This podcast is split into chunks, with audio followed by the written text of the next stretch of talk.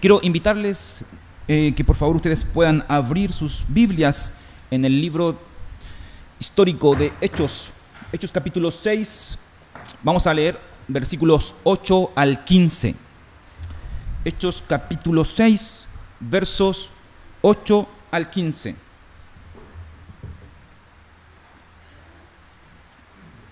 Dice así el texto, si tú lo tienes ahí visualizado, creo que está por acá igual, ¿no? Perfecto. Versículo 8 dice así, Esteban, hombre lleno de gracia y de poder de Dios, hacía grandes prodigios y señales milagrosas entre el pueblo. Con él se pusieron a discutir ciertos individuos de la sinagoga llamada de los libertos, donde habían judíos de Sirene, de Alejandría, de Cilicia y de la provincia de Asia. Como no podían hacer frente a la sabiduría ni al espíritu con que hablaba Esteban, instigaron a unos hombres a decir, hemos oído a Esteban blasfemar contra Moisés y contra Dios. Agitaron al pueblo, a los ancianos y a los maestros de la ley. Se, se apoderaron de Esteban y lo llevaron ante el consejo. Presentaron testigos falsos que declararon, este hombre no deja de hablar contra este lugar santo y contra la ley. Lo hemos oído decir que ese Jesús de Nazaret destruirá este lugar y cambiará las tradiciones que nos dejó Moisés. Todos los que estaban sentados en el consejo fijaron la mirada en Esteban y vieron que su rostro se parecía al de un ángel. Hasta ahí solamente vamos a llegar con la lectura de hoy, versículo 15. Em, yo no sé si ustedes tienen sueños, deseos, proyección hacia el futuro. Mm, si tú eres miembro de la iglesia presbiteriana Cristo el Salvador, tú deberías entender cuál es nuestro sueño, cuál es nuestro deseo. Si tú quieres ser parte de la iglesia presbiteriana Cristo el Salvador, yo te voy a comunicar cuál es nuestro sueño para que tú también te unas. Y si hoy día tú nos visitas, aún así tendrás un bonus track en relación a esto. ¿Ya? Nuestro sueño como iglesia presbiteriana Cristo el Salvador es, una es ser una iglesia plantadora. Ser una iglesia que tiene muchos hijos o muchas hijas, es decir, muchas iglesias. Nosotros anhelamos, deseamos con todo nuestro corazón el poder ser una iglesia madre fuerte, con recursos, con personas que quieran salir de aquí e ir a plantar allá donde no hay iglesias, que tengan deseos de, poder pensar en el reino y no en el castillo, que deseen poder usar sus vidas, sus talentos, no para simplemente escuchar y ser receptores, sino también ser personas que reproducen evangelio, que enseñan evangelio, que hablan evangelio, no importa dónde vivan. No importa la edad que tengan. Lo que deseamos es que como iglesia el reino de Dios crezca. Y eso en ocasiones no es tan fácil cuando vivimos en la comodidad, cuando las cosas van bien, cuando no tenemos problemas económicos, cuando no hay sufrimiento, cuando las cosas en el trabajo eh, pareciera que prosperan, aunque hoy día tal vez la crisis eh, ha hecho a varios sueldos reducir o comenzar a pensar en que vamos a tener problemas económicos hacia el futuro. Pero el crecer en muchas ocasiones no está acompañado de la prosperidad, comodidad, seguridad, estabilidad. Al contrario, crecer, avanzar, plantar, muchas veces tiene que ver con sufrimiento, persecución, con problemas, con necesidades, etc. Y Esteban, el texto que hoy, ahora voy a tratar con ustedes, y el personaje bíblico del cual les voy a hablar, que en este caso es Esteban, Esteban es un ejemplo de eso. Ejemplo de cómo se puede lidiar con la adversidad y ser usados por Dios. De cómo a través de él, un hombre que solamente en el libro de Hechos, comillas, tiene dos capítulos, eh, es una punta de lanza de Dios. donde, usado por él, la iglesia, la primera iglesia o la iglesia primitiva del libro de los Hechos, se lanza hacia adelante y logra salir del estancamiento de solamente trabajar en Jerusalén. Hechos capítulo 6 y Hechos capítulo 7 son dos capítulos muy importantes en el libro de los Hechos. Yo no sé cuántos de ustedes ya leyeron el libro de los Hechos. ¿Pueden levantar la mano, por favor? Muy poquitos, ¿no? Parece que la, la serie no ha entusiasmado a muchos. Pero lo ideal sería que tú leas el libro de Hechos muchas veces. Y si lo haces, te darás cuenta que Hechos capítulo 6 y Hechos capítulo 7 son la bisagra, digámoslo así, de este libro, donde ocurren varios cambios hacia adelante. Y a través de Esteban se logran ver algunos, algunas diferencias que antes, en comparación a los apóstoles, no lográbamos observar. Por ejemplo, permíteme comentarte algunas cosas eh, de manera rápida. Em, lo primero que tú logras ver, capítulo 6 y capítulo 7, es que hay un énfasis en temas religiosos. Esteban, a través de su defensa, que ustedes van a ver la próxima semana, capítulo 7, em, él va a marcar una diferencia entre cristianismo y judaísmo. Y él va a mostrarnos de que el cristianismo es muy distinto al judaísmo. Otro cambio que ustedes van a ver, capítulo 6 y capítulo 7, es un cambio de personajes. Hasta el capítulo 5, nosotros solamente habíamos conversado con Pablo, perdón, con Pedro y con los apóstoles. Pero Lucas por un momento decide enfocarse en Esteban, aquel, aquel que había sido ordenado para cuidar las mesas, y él comienza a trabajar en estos dos capítulos. Y pareciera que Esteban es un personaje muy importante para Lucas, porque en estos cinco o seis versículos de Hechos capítulo 6, él por lo menos muestra seis características de Esteban. Un hombre lleno de fe, un hombre lleno del Espíritu Santo, un hombre de gracia, un hombre de poder, un hombre de sabiduría, etc. Ya hemos dejado en cierto modo el lote, los doce, y nos estamos concentrando en este capítulo en Esteban. Y en el capítulo 8 vamos a concentrarnos en Felipe, para luego pasar a Pablo, el, gran evangelista. Pero Hechos capítulo 6 y capítulo 7 marcan una diferencia de personaje. Hay también una idea de oficio. Observen ustedes que en el capítulo 6, si es que tú no, no estuviste con nosotros, los primeros versículos, se nos dice a nosotros que Esteban fue ordenado para cuidar mesas, es decir, no, la mesa ya, sino ayudar a viudas, servir a los necesitados, etcétera. Pero aquí Esteban no hace nada de eso.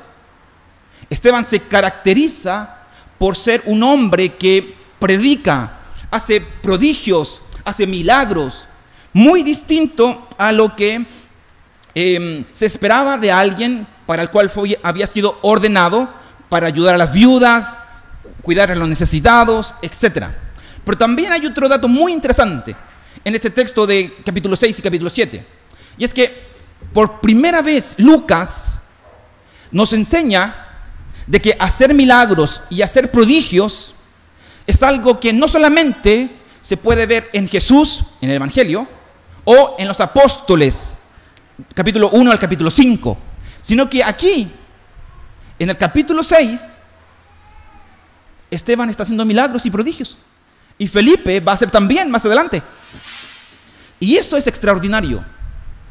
Porque em, lo que nos muestra esto es que Dios está cumpliendo su promesa. ¿Cuál es esa promesa? De que Él va a dar su Espíritu Santo no solamente a los apóstoles, sino a la iglesia. Y la iglesia, junto con Esteban, es decir, tú y yo, estamos llamados a testificar a través de la obra del Espíritu Santo predicando y haciendo aquellas cosas que el Espíritu de Dios nos lleva a obrar y hacer.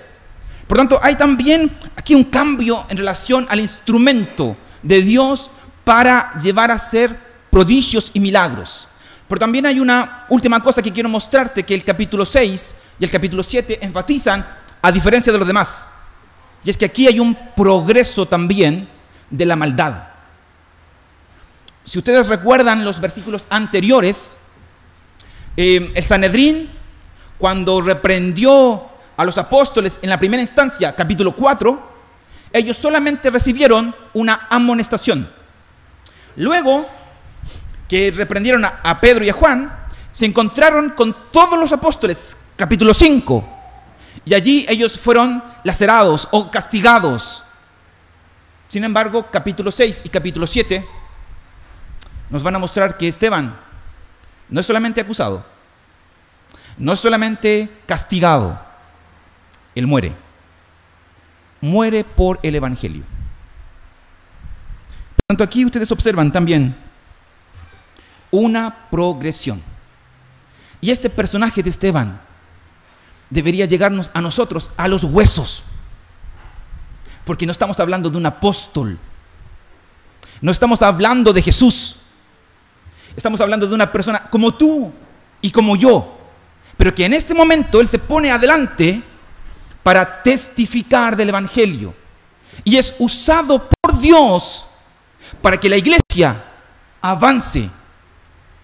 Tú verás más adelante, capítulo 8, que gracias a Esteban, la iglesia deja de quedarse en Jerusalén y comienza a llegar a Judea, a Samaria y hasta lo último de la tierra. Y todo gracias a un hombre como Esteban, como tú y como yo. Lo que yo quiero enseñarte hoy día, a la luz de este gran personaje, y que a veces al parecer es tan poco valorado, es que en tiempos de oposición al Evangelio, de, una posición agresiva, el Evangelio debe ser expuesto con amor, con claridad y con valor a un pueblo que en primera instancia te ama, pero que fácilmente luego es el primero en rechazarte. Y eso es lo que sucede con Esteban. Si ustedes miran el, versículo 8 del capítulo 6, Esteban hace prodigios entre el pueblo. El pueblo es beneficiado por la obra y el ministerio de Esteban. Pero en el capítulo 13, 14, el pueblo le vuelve la espalda a Esteban, lo arresta junto con el Sanedrín y lo mata. Igual que nuestro Señor Jesucristo. Es acusado de las mismas acusaciones de nuestro Señor Jesucristo y es muerto. A pesar de que todo su ministerio se destaca en amor, claridad al predicar el Evangelio y valor, cuyos atributos yo deseo que tú puedas hoy día impregnarte de aquello puedas tú vestirte de aquello y decir, yo quiero, yo quiero amar a aquellos que me odian. Yo quiero predicar con claridad, no de manera ambigua a mis compañeros, amigos, colegas que tanto necesitan del Evangelio. Quiero levantarme cada mañana con valor, con valentía, porque quiero yo levantar la bandera del Evangelio y ayudar a tantos que hoy día no tienen esperanza, que ven la televisión, que observan que cada día nuestro país se vuelve más crítico y no hay nadie, no hay nadie que hable de, mira Jesús, Cristo puede ayudarte. Todos esperan que los políticos, los presidentes tomen algo, haga algo y por arte de magia cambie nuestra situación. Sin embargo, ustedes y yo sabemos que eso no es posible. Sin evangelio, jamás nuestros corazones se llenarán de lo que necesitan. Por eso yo quiero invitarte a que tú puedas unirte a Esteban hoy. Puedas unirte a Esteban y predicar a este pueblo necesitado. Y, a la luz de esto yo quiero mostrarte eh, cinco cosas al lado del texto, de cómo nosotros podemos predicar con claridad, con amor y con valor a nuestro pueblo, a nuestro Chile, a nuestro Temuco. Em, y la primera cosa es versículo 8. Mira tú, por favor, por un momento, versículo 8. No sé si tú lo tienes ahí. Yo quiero que lo leas conmigo. Dice así el versículo 8. 1, 2, 3. Dice así. Esteban, hombre lleno de gracia y de poder de Dios, hacía grandes prodigios y señales milagrosas entre el pueblo. Lo primero que yo quiero enseñarte a la luz de este versículo es que nosotros predicamos con amor, con claridad y con valor cuando estamos llenos, cuando lo que tú haces está lleno de gracia y de poder de Dios. Yo no sé si tú te has dado cuenta, pero últimamente nuestra sociedad está marcada por la idea de que para que tú puedas avanzar necesitas talleres, seminarios, cursos, eh, capacitación. Eso está muy de moda. Em, todos hacen capacitaciones y de alguna manera los títulos marcan en cierto modo nuestra identidad.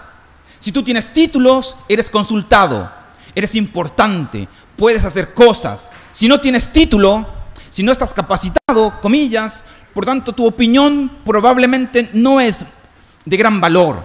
Eres rezagado y sirves para cosas menores, no para cosas importantes. No obstante, Esteban, él, aun cuando no era un apóstol, y no había estado estos tres años con Jesús, él era un hombre que marcaba la diferencia. Él no había sido, no había tenido visiones eh, como lo tendrá posteriormente Pablo para llevar a cabo su apostolado. No obstante, él, a través de lo poco que el libro de los Hechos nos habla, él hizo una tremenda obra. Él obró Gracias a que, según el versículo 8, él estaba lleno de gracia y lleno de poder. Lo que hacía de Esteban algo extraordinario son estas dos palabras, gracia y poder, cuyas cualidades ya se habían mencionado en los apóstoles. Si tú anotas por ahí y quieres luego revisar, vas a observar que en el capítulo 4, versículo 33, estos dos términos se usan en relación a los apóstoles. Sin embargo, ¿qué es lo que significa esto? ¿Qué significa de que Esteban era un hombre lleno de gracia y de poder? Hay un comentarista que se llama eh, Campbell Morgan, que él dice que la gracia y el poder es una preciosa combinación que muestran dos cosas. Una, de que Esteban, por una parte, era un hombre dulce, sin embargo, por otra parte, era un hombre con una tremenda fortaleza. Es decir, él era, gracias a la gracia de Dios, vale la redundancia, él era un hombre benevolente, era un hombre generoso, pero a la misma vez era un hombre compasivo y servicial. Dios le había llenado de estas dos cualidades para afectar al pueblo, a la sociedad a la cual él estaba predicando. Él era un hombre que que podía compadecerse y era un hombre que podía dar quizás de lo poco que tenía. Un hombre de gracia y de poder.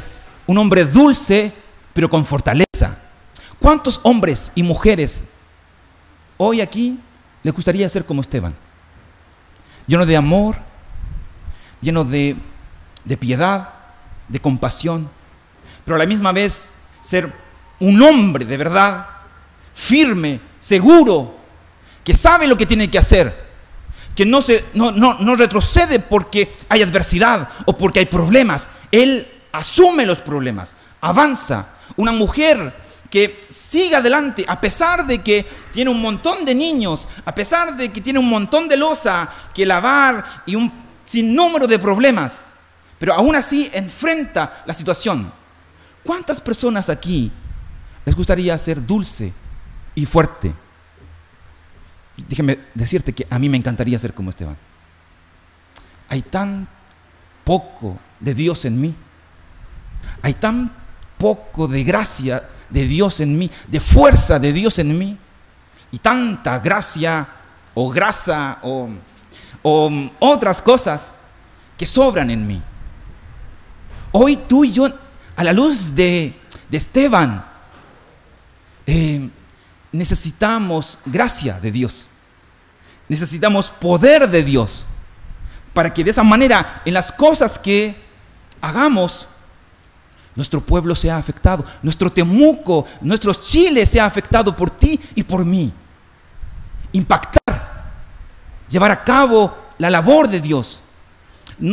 donde, sea que, donde sea que tú estés, en tu trabajo, en tu vecindario, Dios te ha puesto en tantos lugares que la verdad em, podríamos enumerar una lista tremenda de oportunidades que tú, yo tenemos a diario para poder mostrar a Dios a través de lo que hacemos. Y Esteban así lo hacía. Versículo 8 dice de que él entre el pueblo obraba señales, obraba milagros, pero esto no era capacidad de él, esto solamente era obra de Dios en él. Entonces, ¿cómo predicamos? ¿Cómo hablamos del Evangelio? Con amor, con em, claridad, con valor, con gracia. Yo sé que cada uno de ustedes no son la fuente del amor.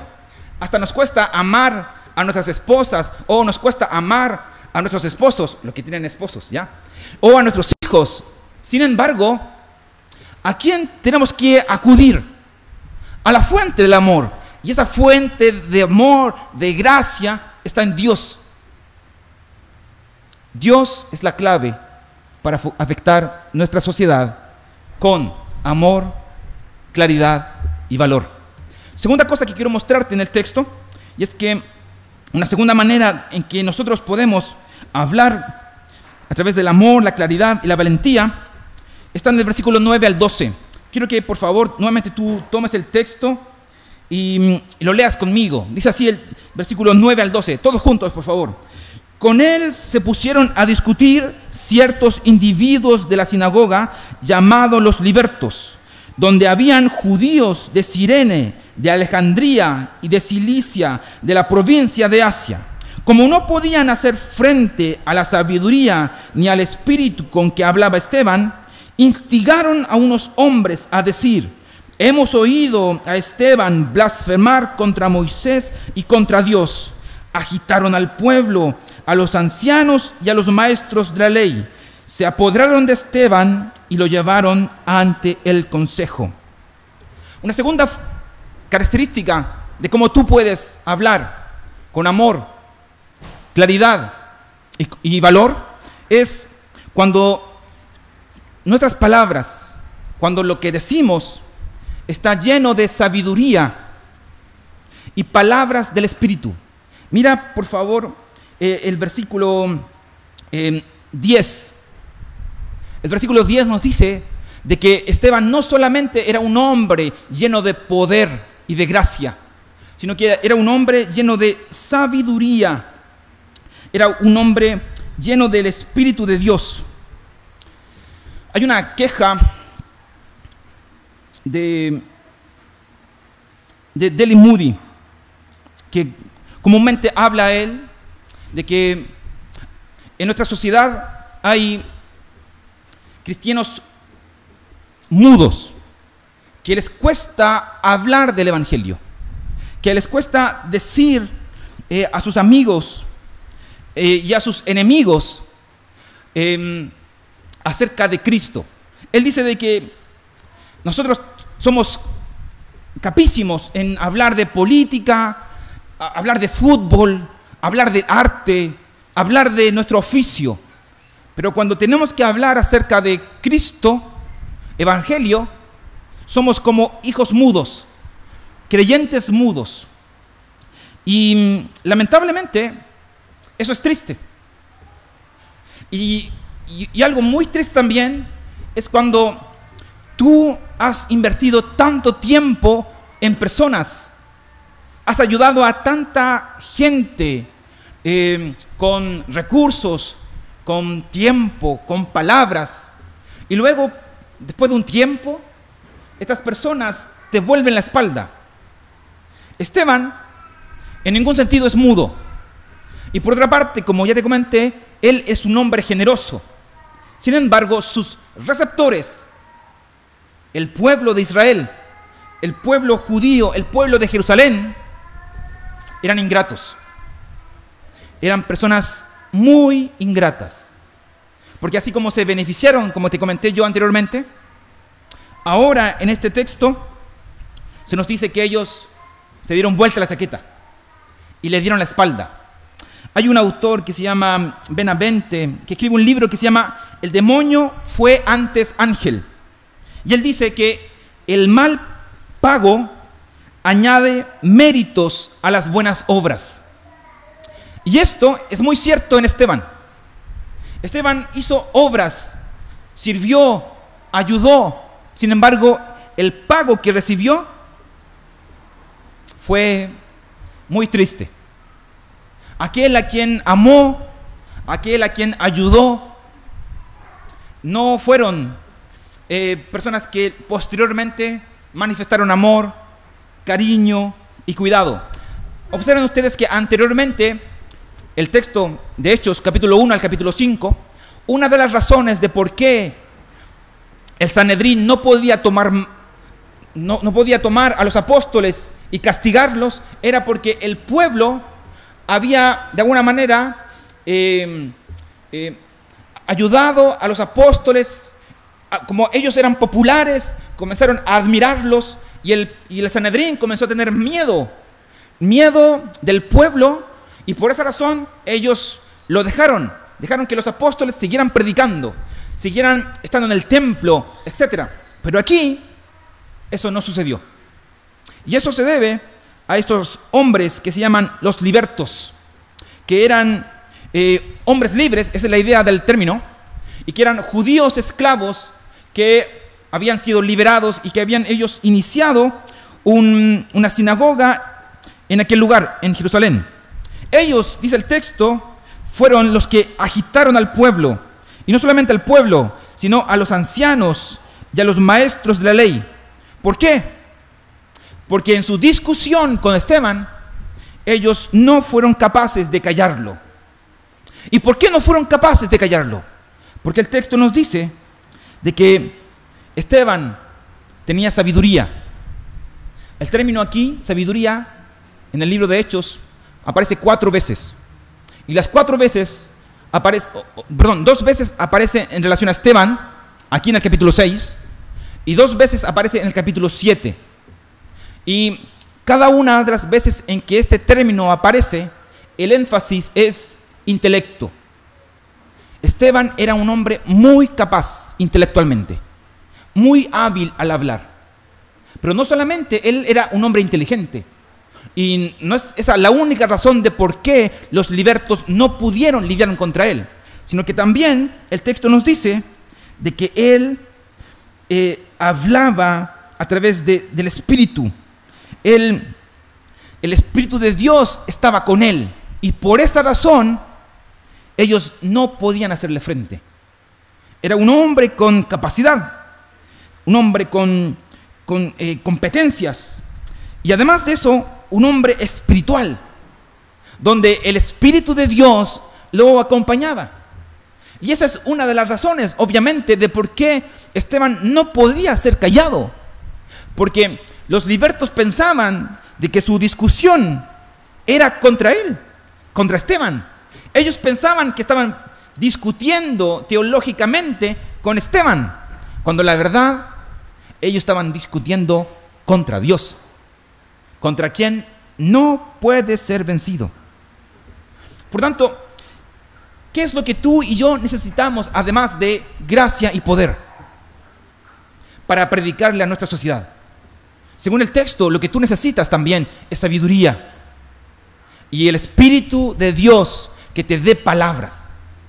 Que Él, Él te use, pero donde tú también, con intencionalidad, te capacites. Por esa razón es muy bueno que tú participes, por ejemplo, de los diplomados que nosotros hemos tenido acá. Por eso también es muy bueno que tú vengas a los crece y puedas leer la Biblia y profundizar en el texto. Por eso es muy bueno que tus devocionales sean tiempos de, calidad, donde Dios em, te hable y te use para poder luego hablarle a otros. Por eso es muy bueno que tú no solamente te dejes usar por Dios, sino que te prepares para ser usado por Dios. Esteban es un ejemplo de eso. Esteban predicaba con amor, con claridad y valentía, porque tenía la capacidad de poder llegar a las personas.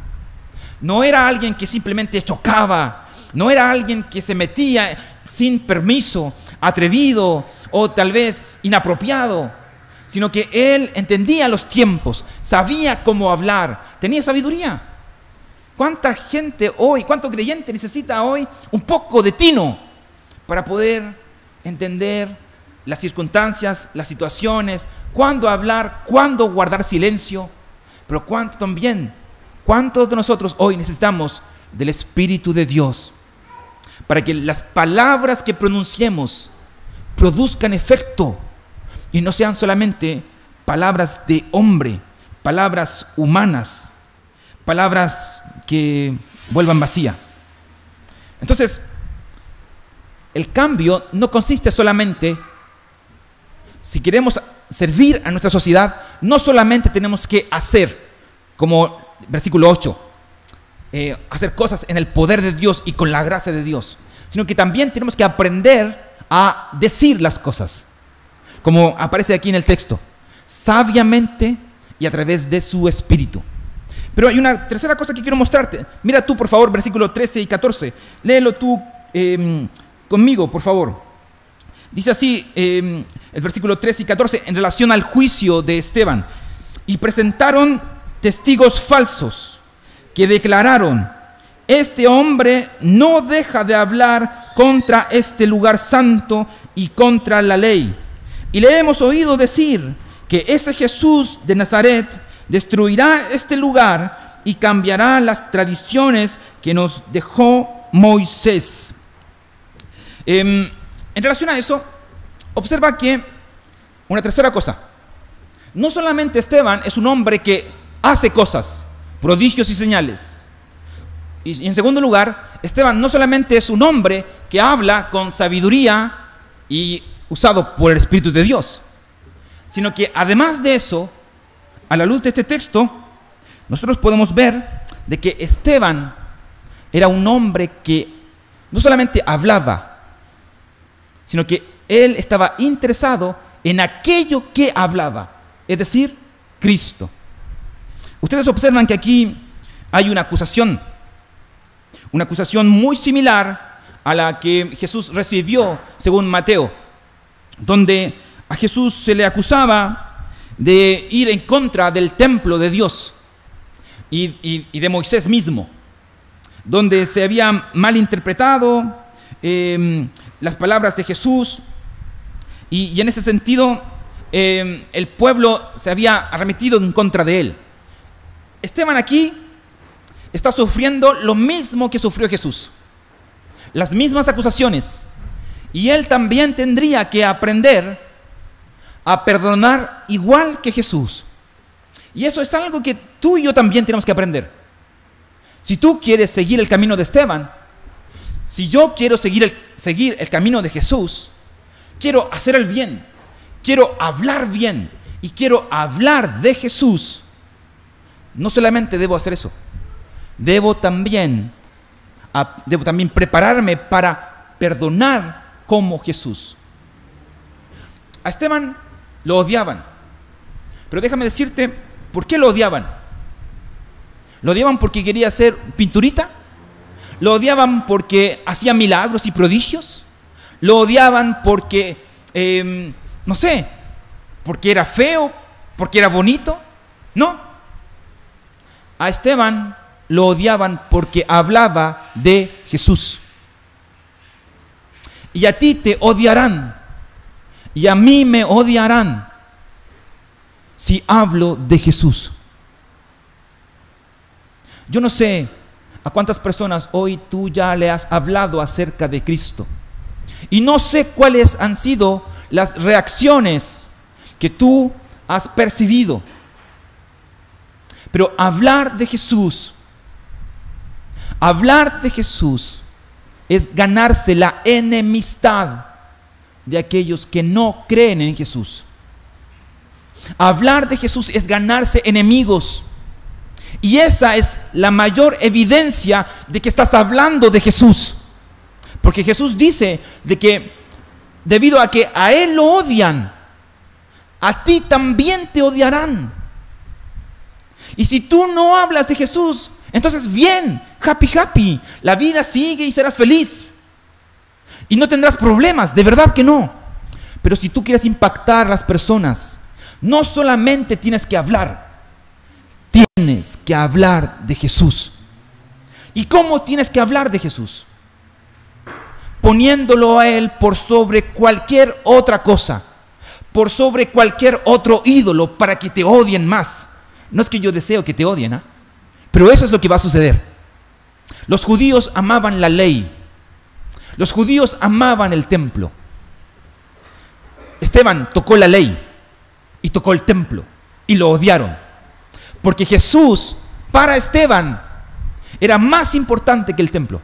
Para Jesús, perdón, para Esteban, Jesús era el cumplimiento de la ley y del templo.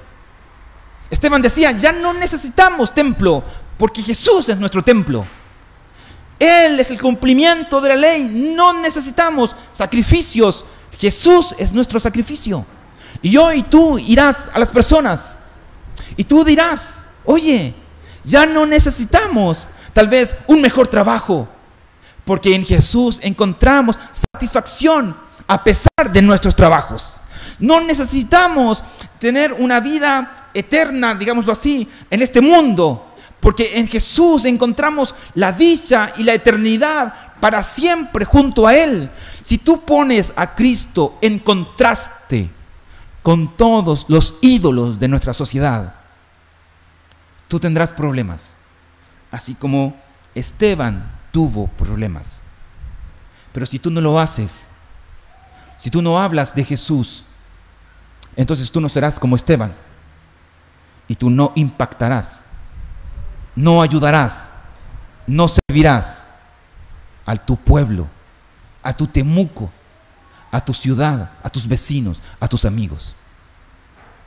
Entonces, ¿cómo hablamos con amor, con valor, con claridad? Cuando tú y yo con claridad decimos, Cristo y nada más que Cristo es lo que nuestra sociedad necesita. Cristo y nada más que Cristo es lo que nuestras mujeres necesitan. Cristo y nada más que Cristo es lo que necesita nuestra, nuestro país, nuestro presidente, nuestros políticos, nuestros empleados, nuestros jefes, todo. Cristo es la clave. Y esa es la tercera característica de, de Esteban. Él no solamente hace cosas a través de la gracia y el poder de Dios, no solamente habla con sabiduría y en el Espíritu, Él habla de Cristo. Él habla de Jesús. Sin embargo, y con esto yo termino ahora, cuando tú estás dispuesto a hacer eso, hay consecuencias. Cuando tú quieres ayudar, sufrirás. Cuando tú quieres cambiar a una persona, tendrás que sacrificarte. Si tú quieres servir, tendrás que pagar un precio. Y Esteban también es un ejemplo de eso. Porque nuevamente, permíteme decírtelo, él obró con gracia y con poder al pueblo. Conversó con estos libertos. Ellos intentaron callarlos.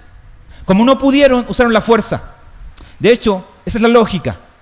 Toda discusión teológica comúnmente termina con falsos testimonios y en violencia. Y así ha sido desde siempre. Cada vez que tú busques hablarle a alguien de Cristo, ellos dirán que tú estás diciendo algo falso. Y buscarán personas que desmientan lo que tú dices. Y si tú no te retractas, serán violentos contigo. Y Esteban sufrió eso. Y tú sufrirás. Nosotros sufriremos eso si somos fieles a la palabra, al Evangelio. ¿Cómo lo enfrentamos? Permíteme, por favor, solamente mostrarte el versículo 15, el glorioso verso 15. Versículo 15, aunque no dice nada de Esteban, dice mucho para ti y para mí. El texto 15 dice de que cuando este hombre había sido llevado ante el Sanedrín y había sido juzgado, el pueblo, perdón, el Sanedrín iba a comenzar a interrogarlo. Capítulo 7 es un discurso completo de Esteban con respecto a su defensa, pero que al fin y al cabo termina en la muerte.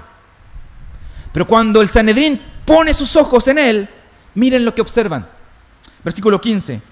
Y todos los que estaban sentados en el consejo fijaron la mirada en Esteban y vieron que su rostro se parecía al de un ángel. Qué tremenda expresión. A los ojos de todos, ese hombre que era tan malo para los libertos, el pueblo, los maestros, el Sanedrín, al mirarlo, tenía el aspecto de un ángel. Un ángel. Observa que Lucas aquí intenta subrayar algo con esto. ¿Sabes a qué se refiere esta idea del ángel? ¿Te acuerdas tú de alguien en la, historia de la, Biblia que su rostro haya sido iluminado, que puede ser posible compararlo al brillo de un ángel? Él, él se parece a Moisés.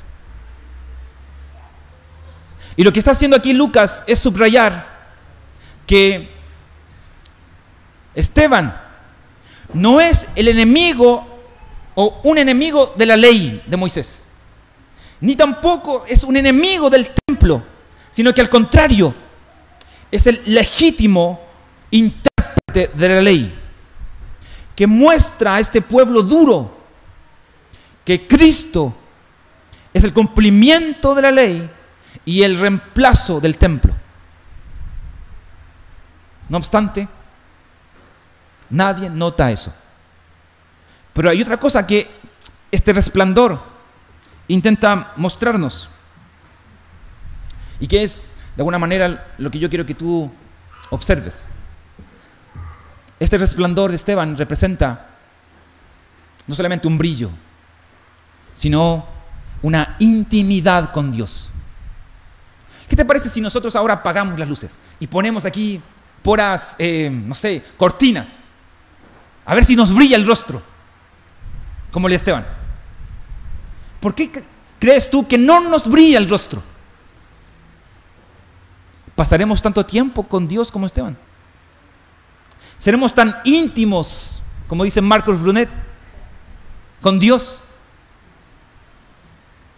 Esteban es un hombre que no solamente hacía prodigios y milagros, no solamente era un hombre que hablaba con sabiduría y con el Espíritu, no era un hombre solamente que hablaba de Cristo, era un hombre que tenía intimidad con Dios. Y yo honestamente estoy anonadado con eso. Porque tú y yo consideramos religión con hacer en lugar de ser. Consideramos de que el cristianismo tiene que ver con hacer muchas cosas, trabajar y hacer un montón. Ojalá poder suplir todas las necesidades. Sin embargo, Esteban se preocupaba más por estar con Dios, como Moisés. Escuchar a Dios, apartarse y de esa forma enfrentar toda clase de dificultad. Esa es la clave frente al sufrimiento. Esteban em, estaba siendo acusado falsamente, a pesar de todas las cosas buenas que él había hecho. Pero él era capaz de enfrentar todo esto porque Dios estaba con él. Un escritor dice que Dios usa el sufrimiento de sus misioneros para despertar a otros de la indiferencia y hacerlos valientes. Yo espero que a través de este ejemplo de Esteban, muchos Esteban puedan levantarse hoy, hombres y mujeres, que se levanten amando, que se, que se levanten estudiando las escrituras y luchando por expresarlas con claridad, que se levanten con valor, porque eso es lo que nuestra sociedad necesita. No parlanchines, no estrategias, no métodos, hombres y mujeres como Esteban. Termino. John Piper escribió un famoso libro. Si tú pudieras comprártelo, yo te lo pido léelo varias veces. El libro se llama Alégrense las Naciones. Y él plantea dos preguntas que son, que yo con esto quiero terminar, de verdad que sí. Y él dice, hoy necesitamos nuevos mártires, esa es la pregunta que él plantea. Y yo creo que es muy contingente a la luz del texto. Mi pregunta para ustedes es, hoy necesitamos nuevos mártires. John Piper dice lo siguiente. En primer lugar, hablando del mártir. El mártir cristiano muere en manos de aquellos que quiere salvar. El mártir cristiano no planea su propia muerte, ni la usa en contra de sus adversarios. El mártir cristiano no persigue la muerte, sino que persiguen el amor. El cristianismo no se extiende por el derramamiento de sangre de los demás. Ni siquiera se está mezclada con la nuestra. Cuando avanza por el sufrimiento de los mártires, el cristianismo trata de que su objetivo sea el dar vida, no causar la muerte. Él dice, necesitamos nuevos mártires. Sí, pero mártires por amor. Mártires que no den su vida por un capricho, por Cristo. Que mueran no buscando la muerte, sino enfrentando la muerte por Cristo. Y que lo hagan con un solo objetivo. No quitar la vida como los fanáticos religiosos, sino dar la vida. Cristo murió para que tú no murieras como Él murió, es decir, a causa de nuestros pecados. Pero por otra parte, Cristo murió para que tú siguieras su ejemplo y murieras por otros. Y eso tiene un sinnúmero de implicaciones. Yo espero en el Señor que el martirio de Esteban pueda llevar a la iglesia a Cristo el Salvador a levantar muchos Esteban, hombres y mujeres, que estén dispuestos a sacrificarse, a dar, a sufrir, a morir por Cristo para que el reino crezca. No el castillo, reino, evangelio. Oramos.